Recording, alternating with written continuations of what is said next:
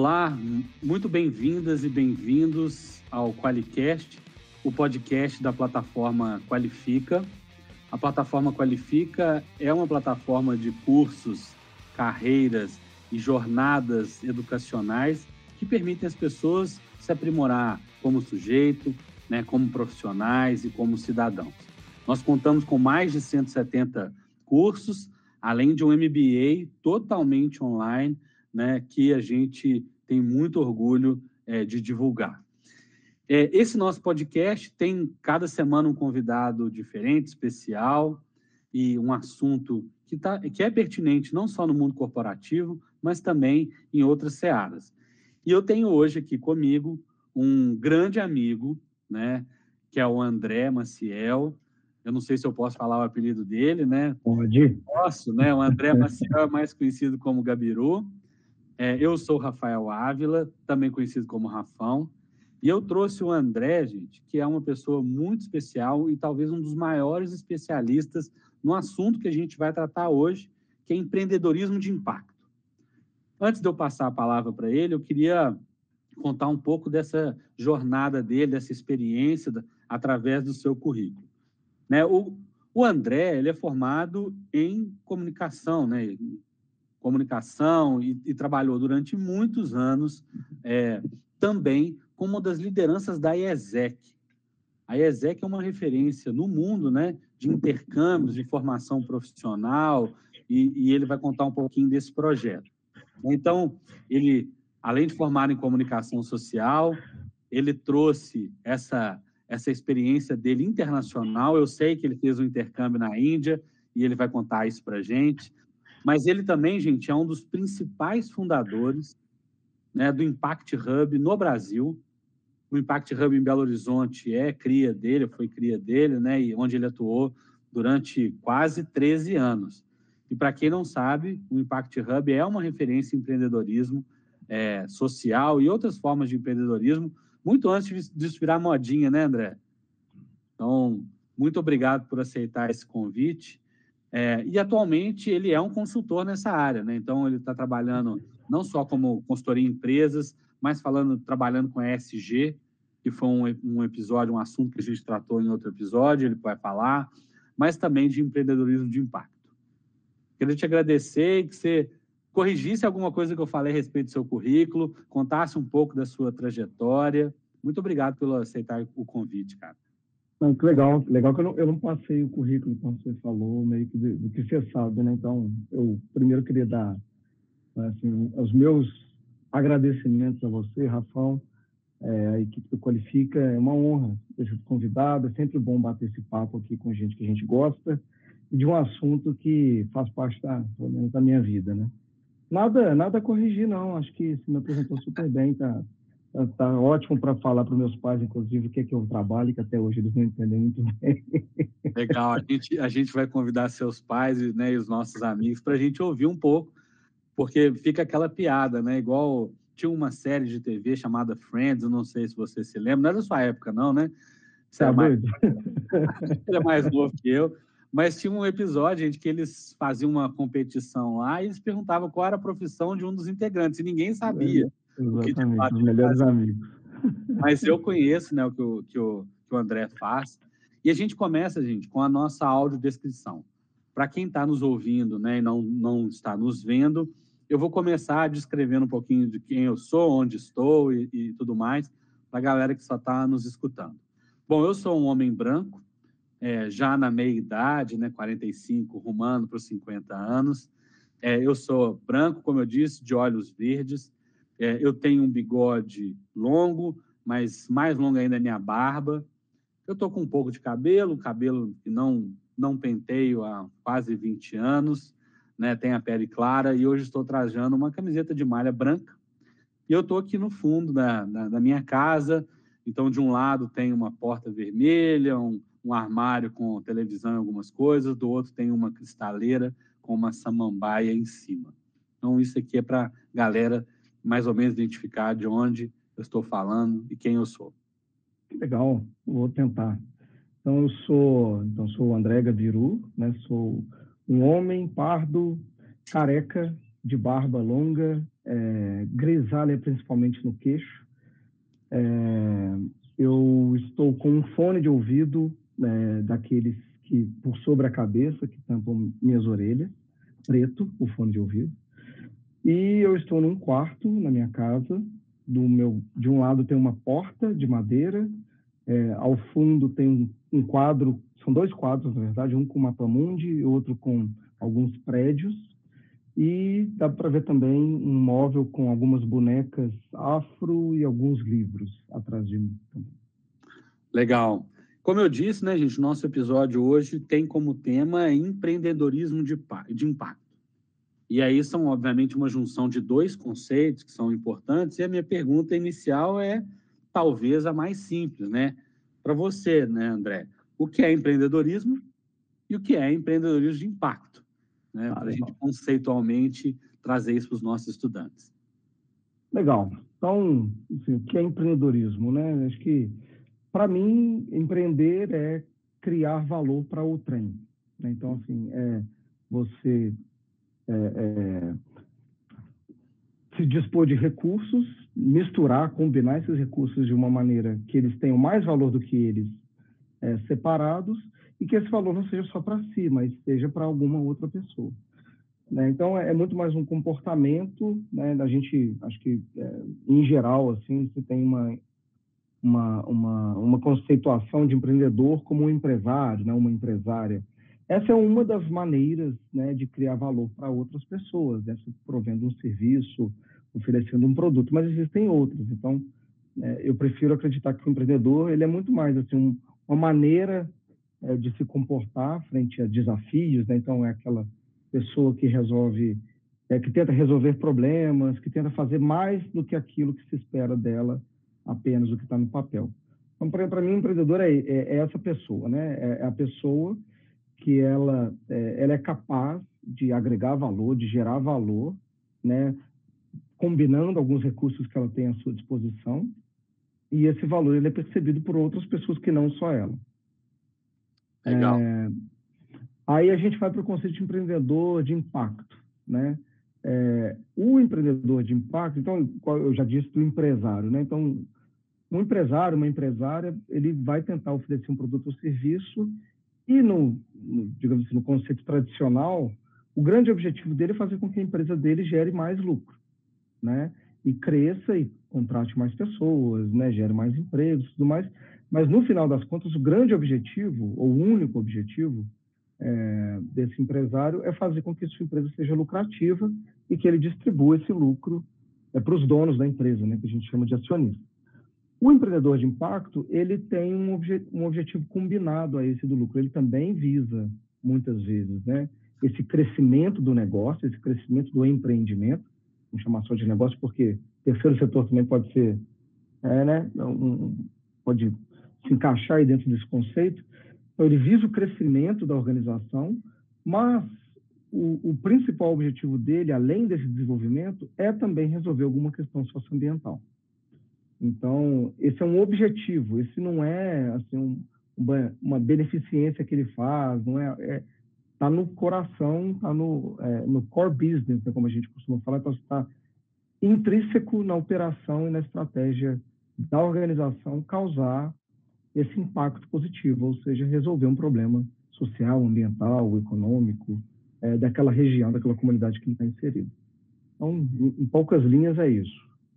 Legal você comentar disso, né? Assim, porque é, o, o, André, é, pelo que eu conheço, né, da trajetória dele, esteve muitas vezes ligado, né, a uma a, a, a trazer é, a consciência sobre o impacto que os negócios podem trazer, né, nas diversas dimensões da sociedade.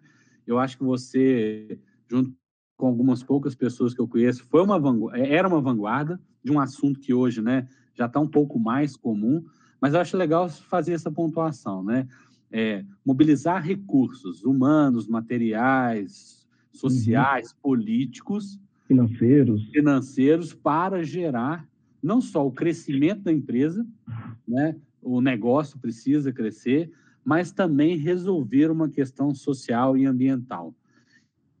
E aí você nasceu na área da sustentabilidade, né? Como como é, como profissional, de alguma forma. É, e... é... hum. Desculpa, eu achei que você ia perguntar e já, já te cortei, mas eu ia falar assim, às vezes é legal contar Isso, a história de onde que exato, exato, Eu ia falar, você começou nessa, na verdade, você começou em outra área, entrou para a chamada área de responsabilidade social durante muito tempo, né? E depois foi naturalmente migrando para esse lugar hoje que se fala de ESG, de empresas de impacto. Então, conta essa história e localiza, acho que as pessoas para elas entenderem essa evolução. Legal. Então, é, contando um pouquinho da história, assim, eu, eu sou daqui de BH, estou falando de Belo Horizonte hoje, eu sou daqui também. É, eu estudei boa parte da minha vida em colégio vocacional, né, colégio católico, é, que eu acho que é, tem muitas escolas católicas aqui na cidade, eu estudei em uma delas. Essa questão do, do assistencialismo, do bem-estar social e de cuidar de quem mais precisa, é, são valores que eu acho que vinham desde dessa época ali da infância e tal.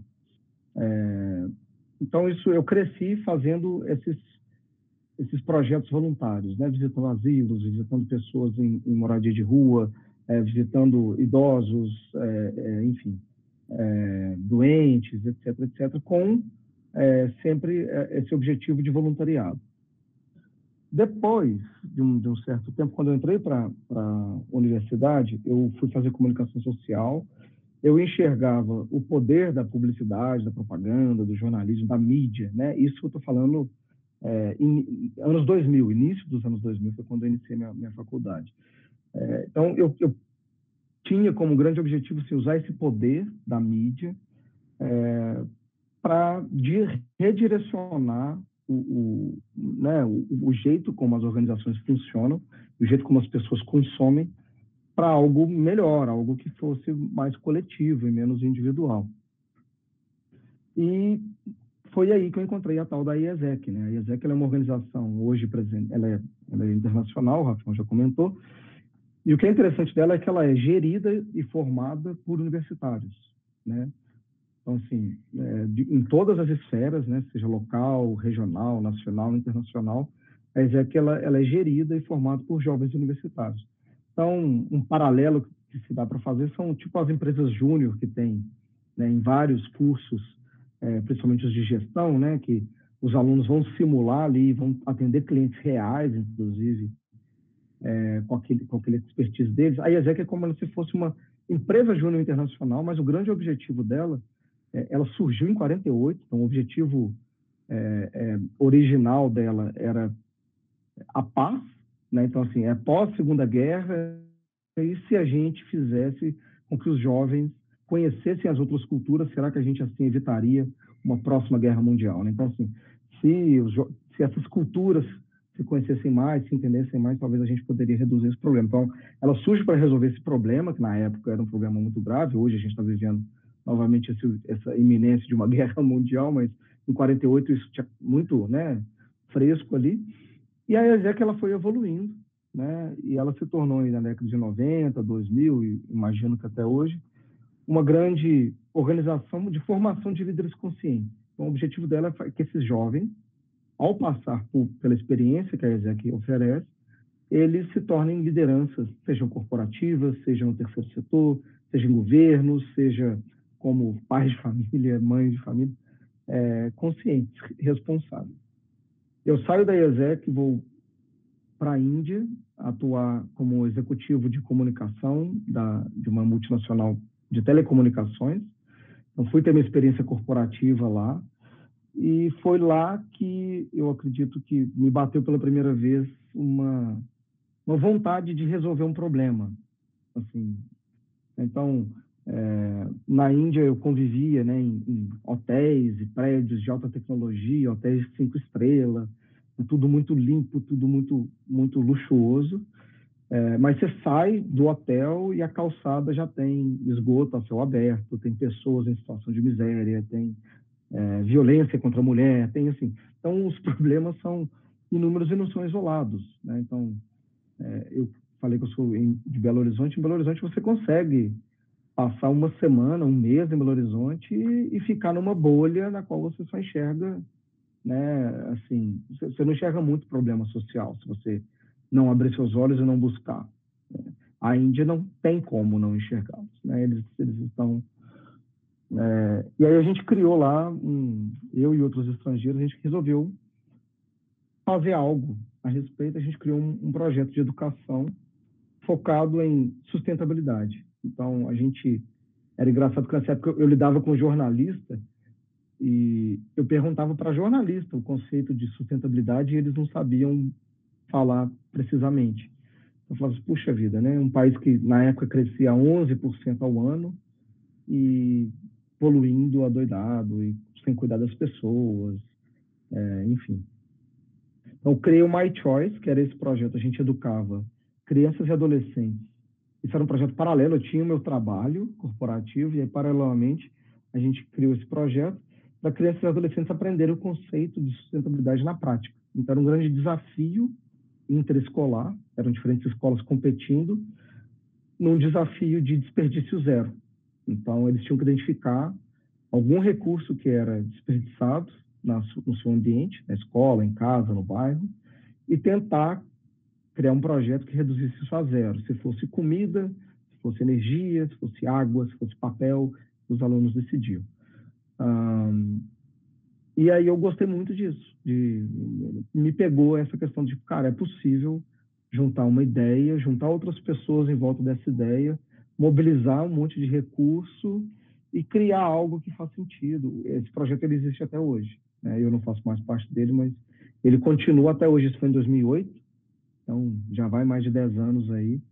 É, um, um, projeto educando jovens no conceito prático de sustentabilidade. Eu volto para o Brasil em 2009, vou trabalhar numa indústria com marketing, exportação, é, e aí sou chamado por umas amigas que falam, olha, enquanto você esteve fora, né, a gente estava aqui fazendo alguns eventos sobre carreira, sobre propósito, e a gente vê que tem uma galerinha, assim, é a minoria, não é a maioria, mas é uma, uma minoria muito mobilizada de pessoas que querem criar seus empregos, querem ter carreiras mais criativas e, e mais para o bem, mais voltadas a criar bem-estar, a criar, fazer impacto positivo.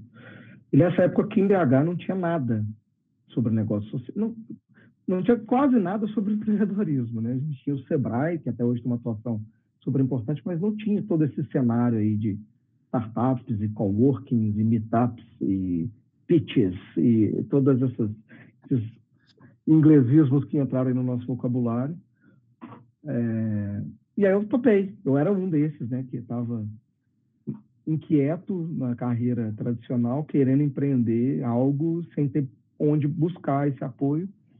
E aí, resumindo a história, a gente é, criou o Impact Hub, na época era só The Hub, que é um lugar para quem está interessado em fazer isso encontrar sua tribo e fazer de uma maneira mais colaborativa e tudo mais. Uh, fiquei no Hub até o início desse ano, até março desse ano, e saí.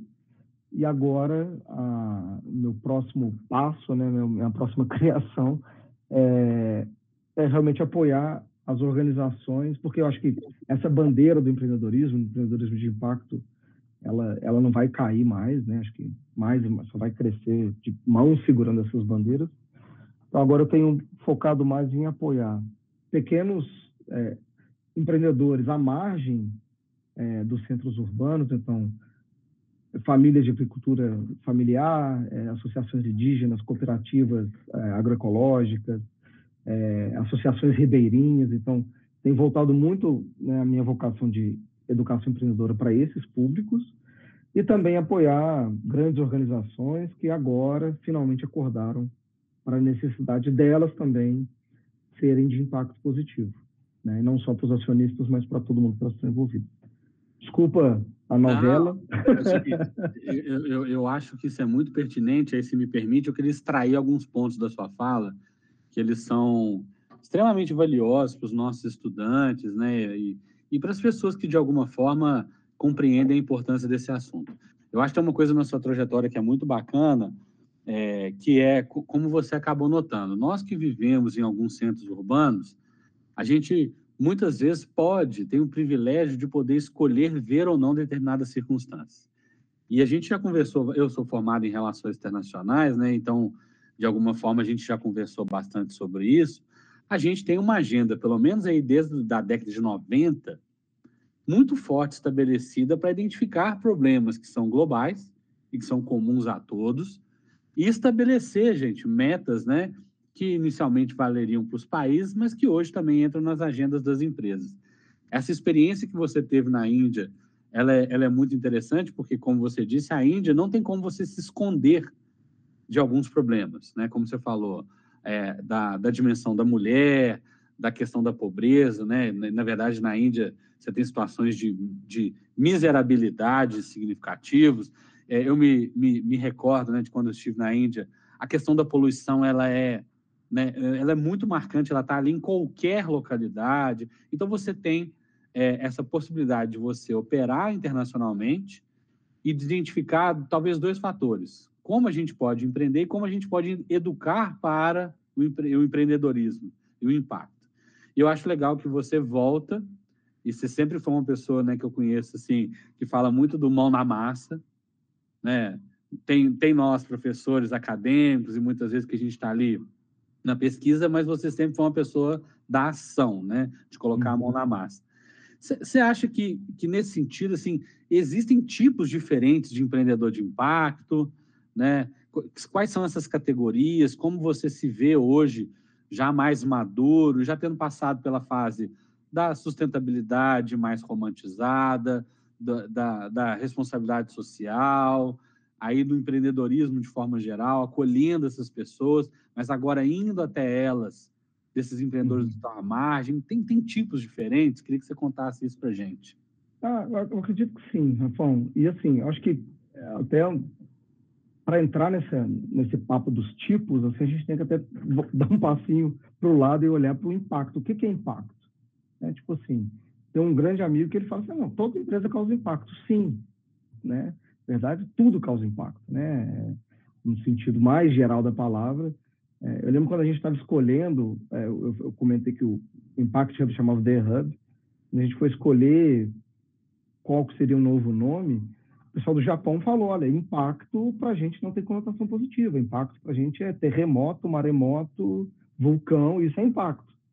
Então, assim, é, é...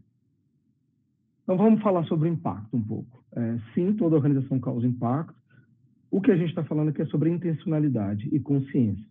É saber qual o impacto que você está causando com a sua ação, né? E qual o impacto que você quer causar. E aí você ir num ciclo de o que eu quero causar, estou causando, sim, não, e repete. Sim.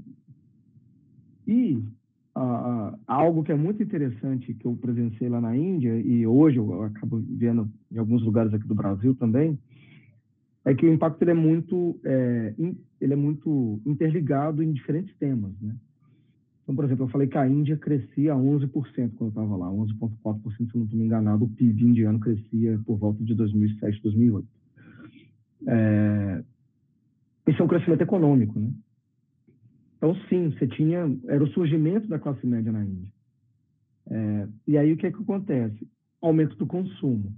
Então, você deu renda, você está tá eliminando um problema, que é a extrema miséria, mas sem a consciência da da, do meio ambiente, por exemplo, o que eu mais via é, era incrível como, né, que era 2008. Eu, eu nesse, eu nasci na década de 80, então eu ainda via muito lixo na rua, coisa que hoje em dia está cada vez menos frequente, né, aqui no, pelo menos nos grandes centros urbanos, menos do que era, ainda tem. Mas na Índia era assim, montanhas de embalagem de chicletes, de bala, de qualquer coisa, porque as pessoas não aprenderam que aquilo ali não vai, não é igual a casca da banana, né, não é igual, enfim.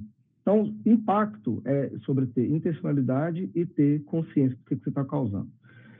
E aí, acho que é, esse termo, empreendedor social, empreendedor de impacto, empresas B, tem muitos termos para falar a mesma coisa.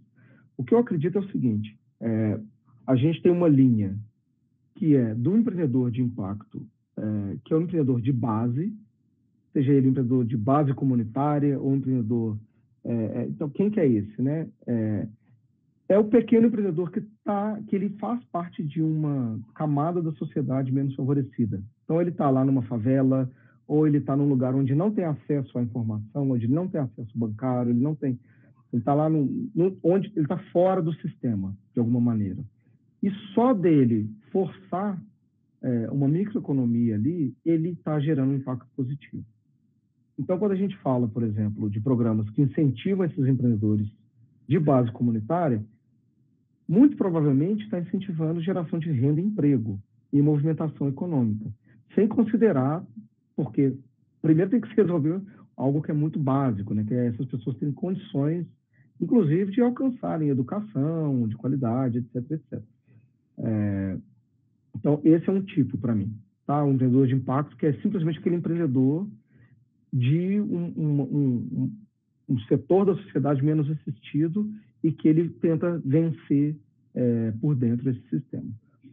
O outro empreendedor de impacto, para mim, é o, é esse empreendedor que busca, por meio do negócio dele, é, da atividade do negócio dele, do produto, da, do serviço, da solução que ele cria, é, realmente é, resolver uma das várias questões que nós temos para resolver é, e, e, que o relógio está batendo. Então, você falou aí sobre né, as relações internacionais, os objetivos globais. É muito interessante que hoje a gente tem os Objetivos de Desenvolvimento Sustentável, né, que é uma agenda, são metas, a gente atingir né, o prazo é 2030, e que é para toda a sociedade. Então, tem meta lá que é só de governo? Tem, tem coisa que é só de governo, mas a maioria não. A maioria é desde o CPF a todos os negócios, a academia, sabe, a pesquisa, é todo mundo mesmo, né? É, então, assim, para um bom empreendedor, problema não falta, né? E problema vira oportunidade é, para ser resolvido. Então, a, e aí, dentro das classificações também, aí você começa a ter as segmentações, né? Então, tem empreendedores de impacto voltado para a saúde, tem empreendedores de impacto voltado para a pobreza. Você começa, então são 17 objetivos de desenvolvimento sustentável e eles são todos interligados. Uhum. Então, eu costumo falar que eles são quase como um cardápio, sabe? Olha, eu quero usar meu talento a benefício do mundo, eu quero gerar valor para o mundo, tal. Não sei o que eu quero fazer, você não precisa inventar. Tá aqui um cardápio pronto, escolha do menu, sabe? Você está falando disso, né? Então a gente tem 17 problemas que são globais. Então, se você está no Camboja, você está na Índia, no México, no Brasil, você encontra, né, é, em maiores ou menores graus esses problemas.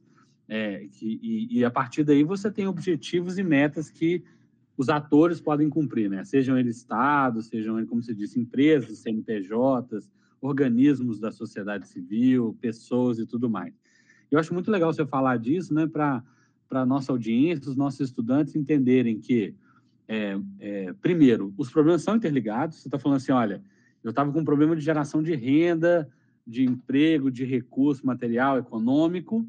Eu resolvi esse, mas eu gerei outro, que é o do excesso de poluição.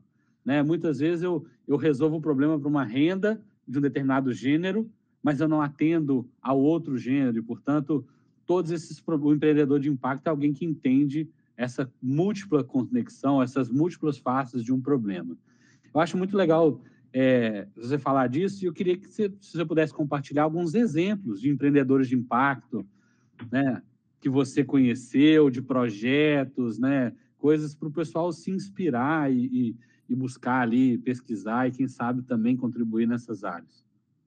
Ah, legal, tem, assim, tem um exemplo que tem, é, quiser, come, o, começar pelo começo, né? Que aí é o, o Mohamed Yunus, que esse, acho que o livro dele deve estar até aqui atrás, o Banqueiro dos Pobres, que ele inaugura esse papo do papel dos negócios em causar impacto. Né? Então, igual eu falei assim que na minha infância eu ia lá para as ONGs como voluntário, aqui a gente está falando de outra questão.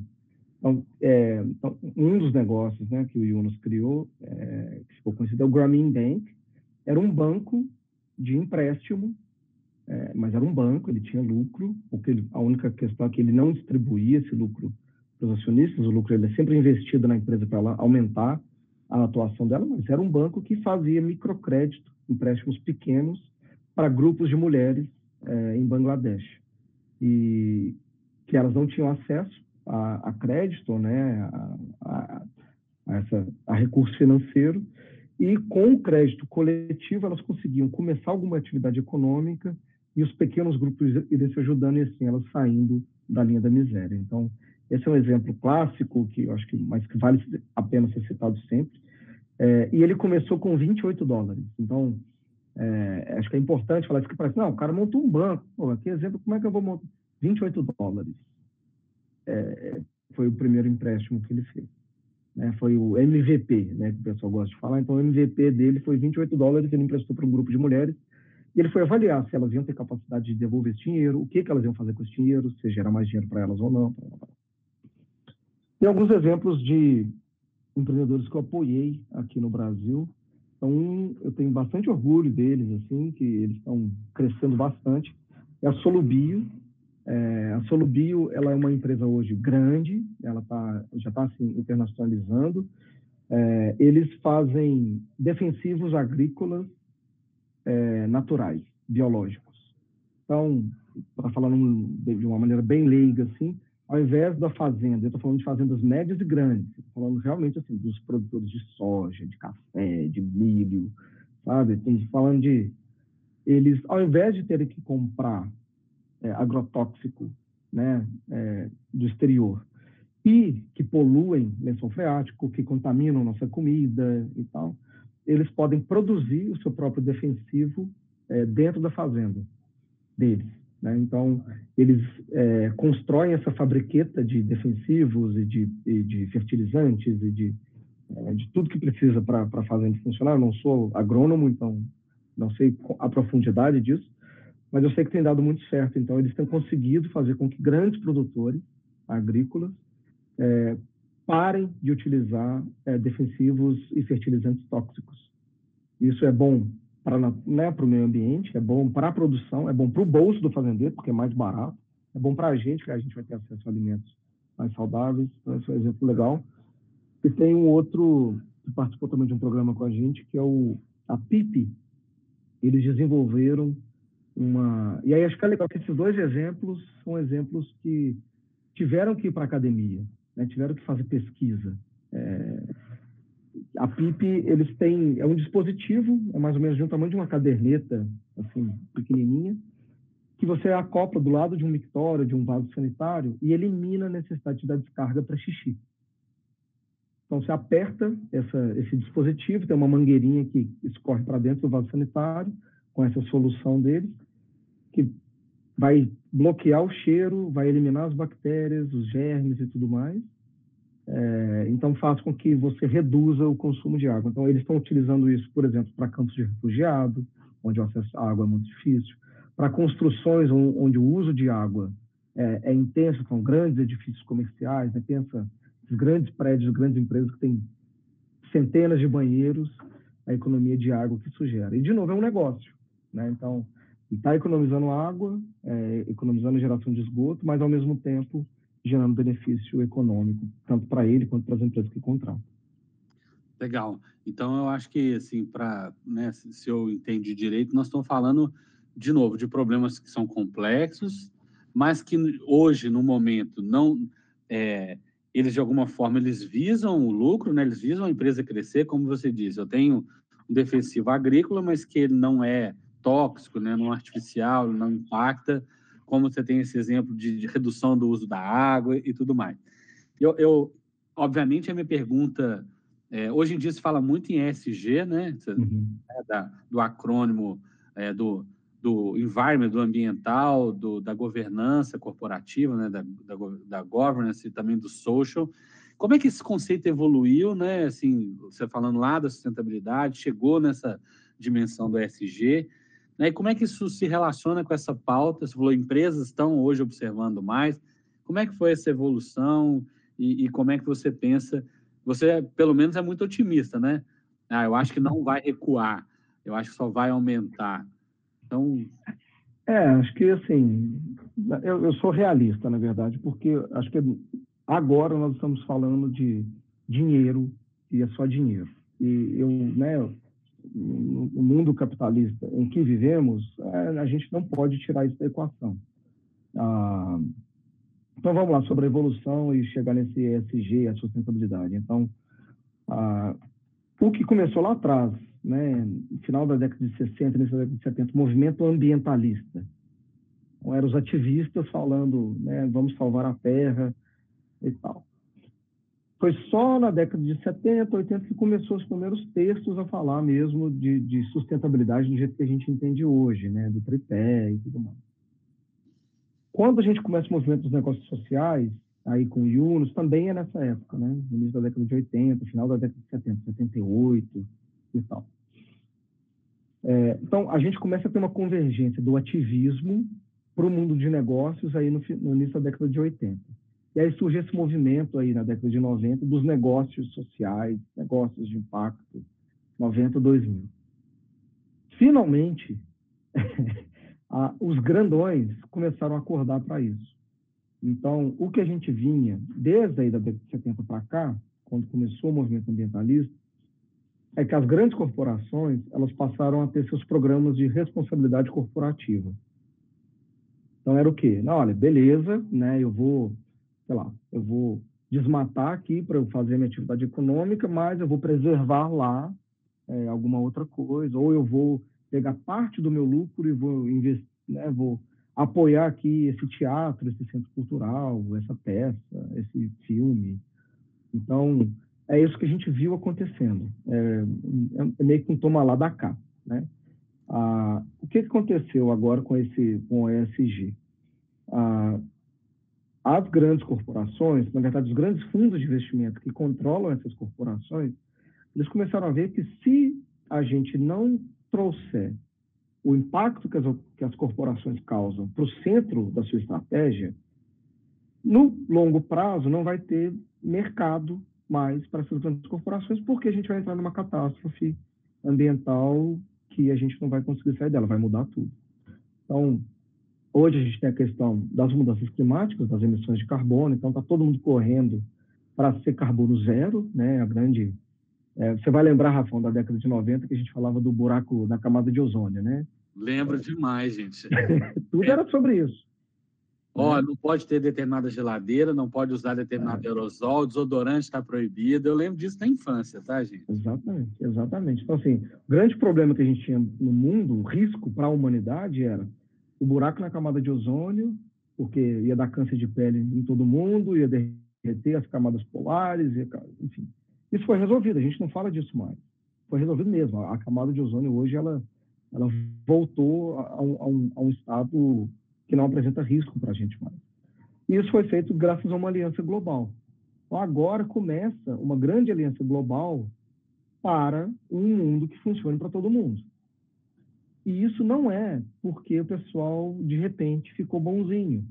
É porque, do jeito que a banda está tocando hoje, é, vai ser ruim para todo mundo. Né? Esses bilionários, é, eles não estão preocupados em, sabe, deixar um legado positivo. Alguns sim, mas a grande maioria está preocupada assim, tá? Daqui a 30 anos, é, o que que precisa, como que precisa ser o mundo para eu continuar lucrando? E aí a conta é essa, não dá para a gente utilizar os recursos no volume que a gente utiliza hoje, naturais e humanos, né? É, por mais 30 anos, é insustentável. Então, a sustentabilidade entrou no, no agora no centro da estratégia dos negócios. Então, o que eu costumo falar é o seguinte: o ESG é a maneira como as organizações estão sendo redirecionadas, as grandes, para que elas se tornem organizações de impacto. Né? Quando eu falo dos empreendedores de impacto, são aqueles que começam com isso desde sempre. Eu comecei porque eu queria resolver um problema. Entendi. O ESG, eu estou otimista com isso, sei que tem muita besteira, né? É, falta ainda muito alinhamento, mas pela primeira vez eu estou vendo, e eu tenho acompanhado isso desde a década de 90, de verdade, mas pela primeira vez eu tenho visto assim, um, um, uma preocupação real, porque é preocupação com o próprio bolso, né? não é uma preocupação de aparência apenas. Entendi. Eu achei legal uh, na sua fala você falar assim, não, eu sou um realista. É, a gente, obviamente, tem um pré-conceito, né, ou talvez uma imagem de de que todo mundo que trabalha com responsabilidade social e olhava as questões sociais, ambientais, em outros momentos, eram idealistas. Mas você falou, isso aí já está superado em larga medida lá dos anos 70 e 80, né, quando as pessoas ainda eram mais ativistas. Elas queriam uma mudança no mundo, é, elas buscaram os mecanismos acadêmicos e não acadêmicos para encontrar isso, mas que nos anos 2000 para cá, pelo que eu entendi na sua fala, as pessoas olharam de uma maneira muito pragmática. Olha, eu tenho um negócio, eu quero que ele seja sustentável, e aí eu posso, ao mesmo tempo, continuar oferindo lucro, crescendo e tal, mas eu também posso gerar um impacto que, inclusive, favorece esse, esse circuito. E aí eu estou perguntando isso, porque você fala, olha, então, nós estamos falando de impacto. Como que mede impacto, então? Né, essa é uma pergunta que, naturalmente, ela vai surgindo. Como é que eu vou medir impacto, é, seja pensando nesses três pilares ou de uma maneira mais geral? É, é, essa, essa é bem difícil. Inclusive, esse é o grande ponto de discussão do ESG atual, porque é, não, não tem uma métrica padronizada. Então, é, hoje é muito fácil para uma corporação falar que ela atingiu o índice ESG né, X, escolhendo o que, que ela vai medir. Né? então, fica fácil, né? No, no, no, meu, ah. critério, no, meu, critério de beleza, eu me acho. Né? Exatamente, exatamente. é, mas vamos lá, como medir? Então, o primeiro, eu falei que o impacto tem a ver com a intenção. Né? Então, e é engraçado porque eu já, eu já tive em conferências aqui fora do país discutindo isso. Assim, olha, como que a gente separa um negócio que é de impacto de outro que não é? Não sei se a gente pode classificar isso, mas enfim. E no final a gente chega na intenção. Qual que é a intenção da liderança daquele negócio? Por isso que a governança é muito importante. Na hora de tomar uma decisão, o que, que vai pesar? É só o lucro ou é o lucro mais a capacidade de mudança positiva que aquele negócio vai conseguir fazer? É, no frigir dos ovos é a intencionalidade mesmo, é a intenção da liderança, que começa com os empreendedores e depois, numa corporação maior, vai para os acionistas e para o sistema de governança deles, que eu não vou entrar aqui. Então, da intenção, você extrai é, uma ambição. Então, assim, olha, a minha intenção é mudar. Aí, igual eu falei que tem um cardápio lá dos ODS para escolher. Eu gostaria de mudar. É, então, já tem metas muito claras do que, que precisa ser feito até 2030. E isso não foi construído por um grupo de idealistas, né, de sonhadores. Não, foi, foi construído por um grupo de empresários, cientistas, lideranças políticas, lideranças da sociedade civil, de uma maneira coletiva e durante muito tempo. Então, os ODS, eles são realmente, é, tem ali os indicadores, né, as metas que precisamos atingir, elas estão muito bem descritas ali. É, então, identificando do seu negócio ou do seu projeto, né, o que, que você quer alcançar, é primeiro criar, entender qual é a linha de base, qual é o status. Se eu quero, por exemplo, resolver uma questão que é de saúde de um grupo de mulheres de uma certa comunidade. Tá? Eu vou começar por aí. Qual é o status atual? São quantas? Qual é o grau de insalubridade que elas estão? Que tipo de insalubridade que é para lá? Então, essa é a linha de base. E aí eu criei a minha ambição. O quanto que eu quero atingir isso? E eu só vou conseguir medir isso fazendo, com a mão na massa. Então, eu opero o meu negócio, o meu projeto, e de tempos em tempos eu vou medir novamente se eu estou atingindo aquilo ou não. Então, a questão sobre medir o impacto, ela não muda muito sobre como negócios medem sucesso, né? Porque se eu estou medindo sucesso, é número de clientes, número de é, é, a receita que eu tenho, o lucro que eu tenho, perda de clientes, custo para captar cliente, então todos esses indicadores que a gente aprende nas aulas de administração é muito semelhante à mecânica, só que a intenção é medir como que eu estou resolvendo aquele problema ou não. Tá? É, e o algo que é muito importante nessa questão de mensurar impacto é você comunicar a sua ambição no início, publicamente, porque isso faz com que você atraia aliados para te ajudar naquela missão, mas faz com que também você dê a cara a tapa, assume, se assume um compromisso público. Né? Então, isso vai fazer com que você não desanime. É, e depois comunicar os resultados e fazer isso de uma maneira em iteração. Então, você faz uma, aprende, faz outra, aprende, que é a grande máxima aí da, da ciência de dados e tudo mais, que é você age, né, mede, aprende, age, mede, aprende e, e continua nesse ciclo. Então, no limite, assim, você tem, tem é, métricas, na verdade, você tem metas globais e métricas muito bem estabelecidas, e o seu negócio de impacto ele parte, pelo que eu entendi, de um diagnóstico da realidade que você quer é, transformar, né? Você estabelece uma, uma métrica é, no tempo ou uhum. numérica, né? Do, do que você quer alcançar e você vai fazendo esse processo ali de avaliação, reavaliação constante a partir daquilo que você está trazendo para aquela realidade, né? Então, isso é basicamente o que um, um empreendedor de impacto ou uma empresa que está querendo gerar impacto faz, é isso deveria fazer. Né? é. Então, é, essa, essa é a grande, é a grande questão do empreendedor de impacto e, e, é uma questão importante porque assim empreender já não é fácil, né? Um negócio tradicional, um negócio que está ali buscando vender um produto, serviço, alcançar lucro, distribuir esse lucro. Isso já, isso já por si só, é, né? Não é fácil. O empreendedor de impacto ele tem uma outra camada de complexidade que é lidar com essa resolução de um problema, né? É, então, muitas vezes ele tem um cliente e um beneficiário que não são as mesmas pessoas.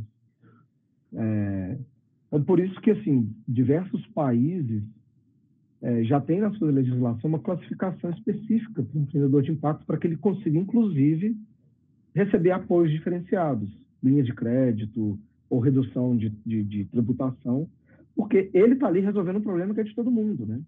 Então, Entendi. vários governos do mundo já despertaram para isso que assim, olha, se eu apoio esse empreendedor de impacto, talvez eu não tenha que investir tanto assim em saúde, educação, segurança, essas coisas básicas que o governo deveria prover para a gente, né? É, mas que às vezes se tem outra pessoa fazendo de uma maneira mais ágil que o governo consegue fazer, né, que a gente sabe das limitações do governo, poxa, não seria legal então eu dar condições para que essa pessoa seja mais leve para ela fazer isso? É, tudo mais então, ágil, né? Então, é, você está falando disso, a, a, minha pergunta é assim, beleza, é, tem determinadas questões, não vamos nem discutir Estado mínimo, né, dentro da perspectiva neoliberal, capitalista, porque aí você, já eu resolvo só algumas questões, né, uhum. mas você, a sociedade resolve o resto. Não vou nem precisar entrar nesse método. Mas nós estamos dizendo assim, de alguma maneira, algumas questões que outros atores públicos poderiam resolver, isso é levado a atores privados, sociais e tudo mais. E eu fico pensando, né, você que tem toda essa trajetória né, de empreendedor de impacto e que auxilia outros, né? Qual, o que, que um, um, um bom empreendedor de impacto precisa ter? A gente fala muito na academia assim, ah, tem a gente quando se desenvolve enquanto profissional, né, a gente tem é, conhecimentos, a gente tem habilidades, a gente tem atitudes, ou a gente tem as chamadas hard skills, e as soft skills, o que, que um empre... bom empreendedor de impacto precisa ter? Além de uma paciência de Jó, né? é.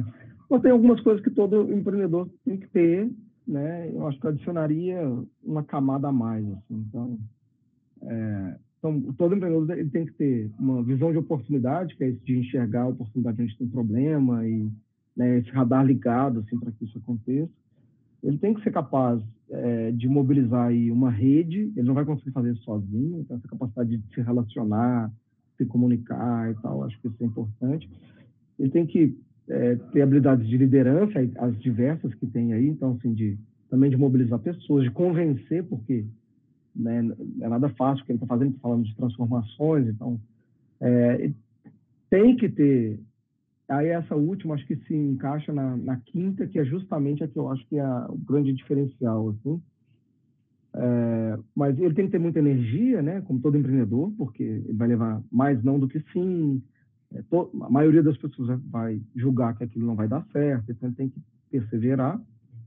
E a quinta, que eu acho que talvez seja um diferencial desse empreendedor, que desde o início ele nasce para resolver um problema socioambiental e tal, que é uma compaixão é realmente assim, ele pensar é, não só nele. E isso é difícil, porque é, eu já vi muito empreendedor social, empreendedor de impacto, é, que não conseguiu baixar esse, é, esses desejos egoístas, né, de não, mas eu quero salvar. Né? E que, que acontece também, né? Então, não, mas eu quero. Cara, mas se tem alguém fazendo, por que não, sabe? Entendi. Então, é, essa compaixão ela tem a ver com isso, né? tipo assim, de eu enxergar algo, né? Eu ter esse amor pelo outro e pelo algo que é para além de mim, e inclusive muitas vezes deixar, deixar para trás aquilo que é a sua paixão, que é o seu sonho de fazer acontecer, e falar assim, olha, melhor para aquilo ali agora é, é, realmente outra pessoa assumir que ela está fazendo melhor ou ela vai conseguir fazer e tal. Então, de, de, deixa eu ver se eu, se eu capturei na sua fala. É, eu imagino que para você tratar de um determinado assunto, de um determinado problema, vamos imaginar que a gente tem 17 né, objetivos de desenvolvimento sustentável, de temas diferentes, de educação, trabalho, é, poluição e por aí vai. O conhecimento que a gente tem é, é, é, imagino que a gente tem que ter um conhecimento básico daquele assunto que a gente vai tratar. Então, não adianta nada eu fa querer falar de, de poluição, de agrotóxico, eu não, não entender absolutamente nada daquilo. Né? Então, ajuda muito você ter um conhecimento técnico sobre aquela área. Mas você está trazendo, tra trazendo o que a gente chama de habilidades socioemocionais. Né? A perseverança, a resiliência, a, a compaixão, né? essa capacidade é, de, de, de, obviamente, fazer aquilo para um, um conjunto maior de pessoas. A consciência de, inclusive, entender quando você está sendo motivado pelo seu próprio ego e quando não. É, é, esse, esse talvez olhar, é, essa capacidade de olhar o, por múltiplas áreas um determinado problema, esse, essa visão, é, vamos dizer assim, holística de, da circunstância. Uhum. Acho que é isso aí que você, você, de alguma forma, destacou na sua fala, certo? É que as questões técnicas é, são recursos que você consegue mobilizar no caminho também, né? Entendi. É, então, é, eu, eu acredito que, assim, sim, ajuda muito. E o empreendedor, ele nunca é, ou a empreendedora, né? É, não é uma banda de uma pessoa só, né? Ele não está tocando solo, nenhum deles. Mesmo que tenha uma cara que apareça mais e tal, tem uma rede por trás. É impossível, assim, uma pessoa sozinha tentar fazer uma transformação significativa. É, e aí, você... você... destacou que um dos seus trabalhos né, no, no Hub foi juntar pessoas, né? Você falou é. assim, eu, eu, eu, eu imagino, você juntava empresas, você uhum. junta organismos que não dão conta daquilo, né? Talvez o poder público. Você junta as pessoas que têm vontade de mudar, você junta as pessoas que vão ser impactadas. Esse é o trabalho da sua vida, praticamente, né? É, e eu gosto muito disso, né? Então, de, de, provocar essa colaboração, tem uma, uma frase que a gente utilizava que eram os aliados improváveis, né? E hoje, a minha atuação hoje, eu, eu fico muito animado quando eu a oportunidade de, de fazer projetos é, desse sentido. Assim, hoje tem um termo que é o capitalismo de stakeholder, né? que é esse capitalismo consciente, ou que é ele, aquele que considera não só os acionistas como né, quem deveria capturar valor das organizações, das corporações, mas todo mundo, então fornecedores, colaboradores, a comunidade e tudo mais. Então, nesse contexto, eu, eu fico muito otimista com o meu trabalho agora, porque eu acho que muitas organizações vão despertar para, olha, a gente precisa é, de criar relações para além das nossas fronteiras internas. Né?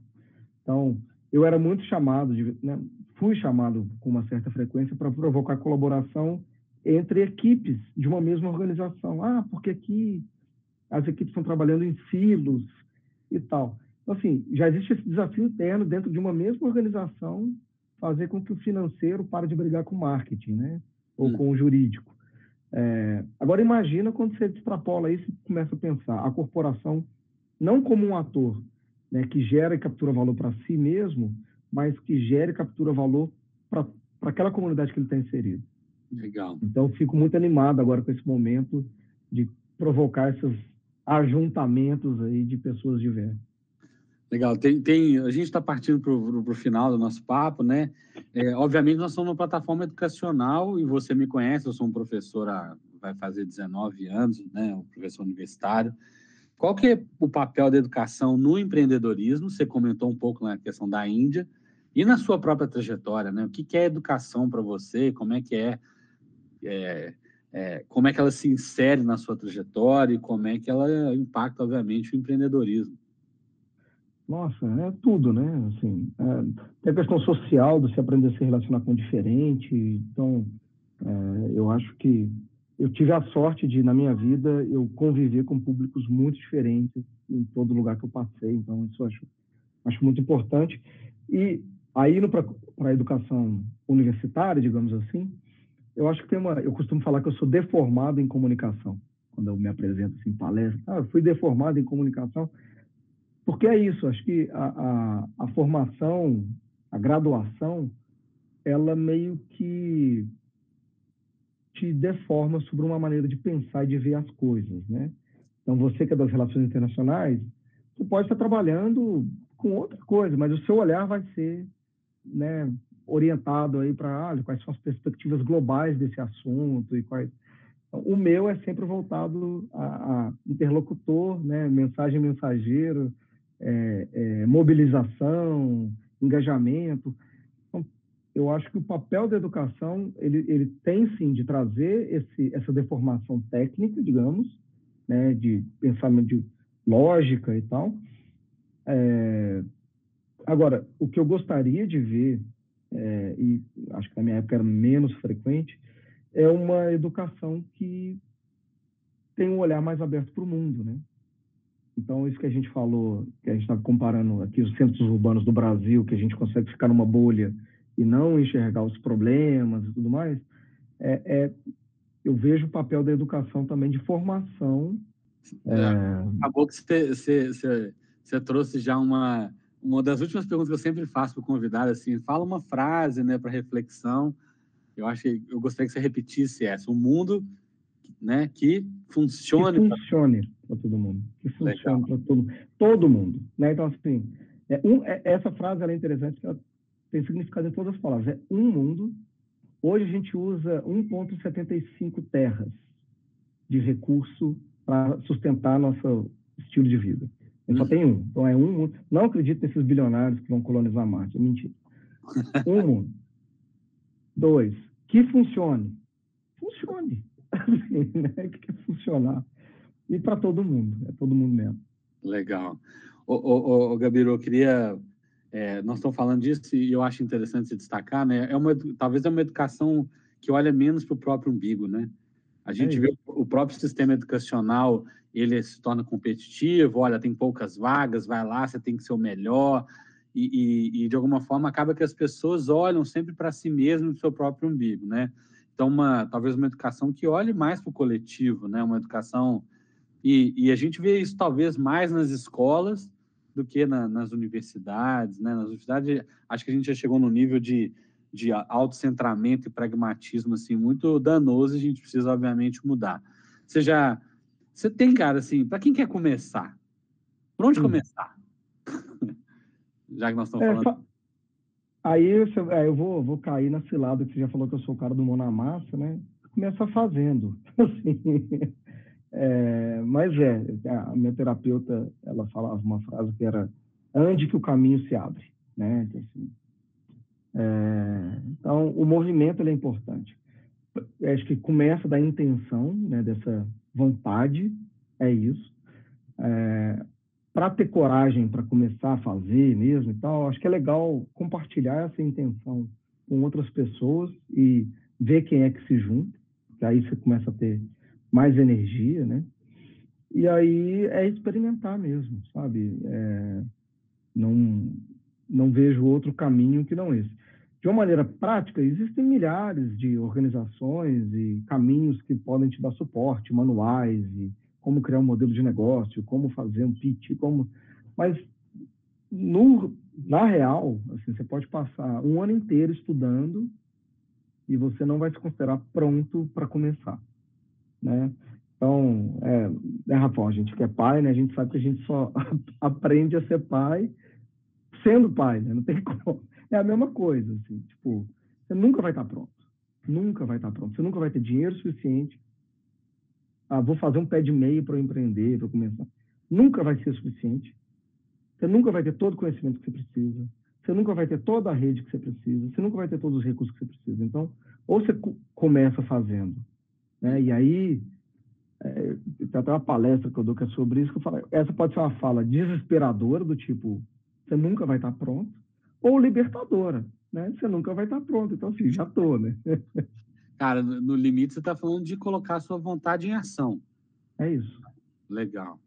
O, o, o Gabiru, André, Maciel, né? Assim, eu, eu, eu queria agradecer esse papo nosso, né? Assim, eu acho que é só um começo. A gente sempre falou de de você ofertar, um, quem sabe, em breve, um curso na nossa plataforma né, sobre empreendedorismo, empreendedorismo de impacto. Ainda não tem, mas tem outros cursos que podem ajudar a começar a se preparar. Você nunca estará pronto, mas já é um começo. E, mas eu, de alguma forma, cara, queria te agradecer muito em nome de toda a equipe da Qualifica, né? E por esse, por esse papo nosso legal sobre esse assunto. E eu queria também te parabenizar por essa trajetória resiliente, cara. Porque uma uhum. coisa é quando o assunto está no sucesso, e aí todo mundo fala, né? Não, eu sempre acreditei. Não, gente, ó, eu acompanho ele há muitos anos ele realmente e algumas pessoas foram vanguarda. E eu agradeço por ter tá sempre contribuindo aí para essa discussão de alto nível, cara. É isso, eu que agradeço, é muito bom conversar com você sempre. E quanto a qualifica, estou à disposição também. É, ah, uma coisa que é importante é nunca parar de aprender, né? Então, acho que essa plataforma de vocês ela é uma, uma baita caixa de ferramentas para quem está querendo fazer qualquer coisa. Né? Então, eu agradeço Legal. mais o convite aí. Ô, gente, então, assim, né? Bom dia, boa tarde, boa noite, dependendo da hora que você está nos escutando. Eu agradeço e espero vocês no nosso próximo episódio. Valeu!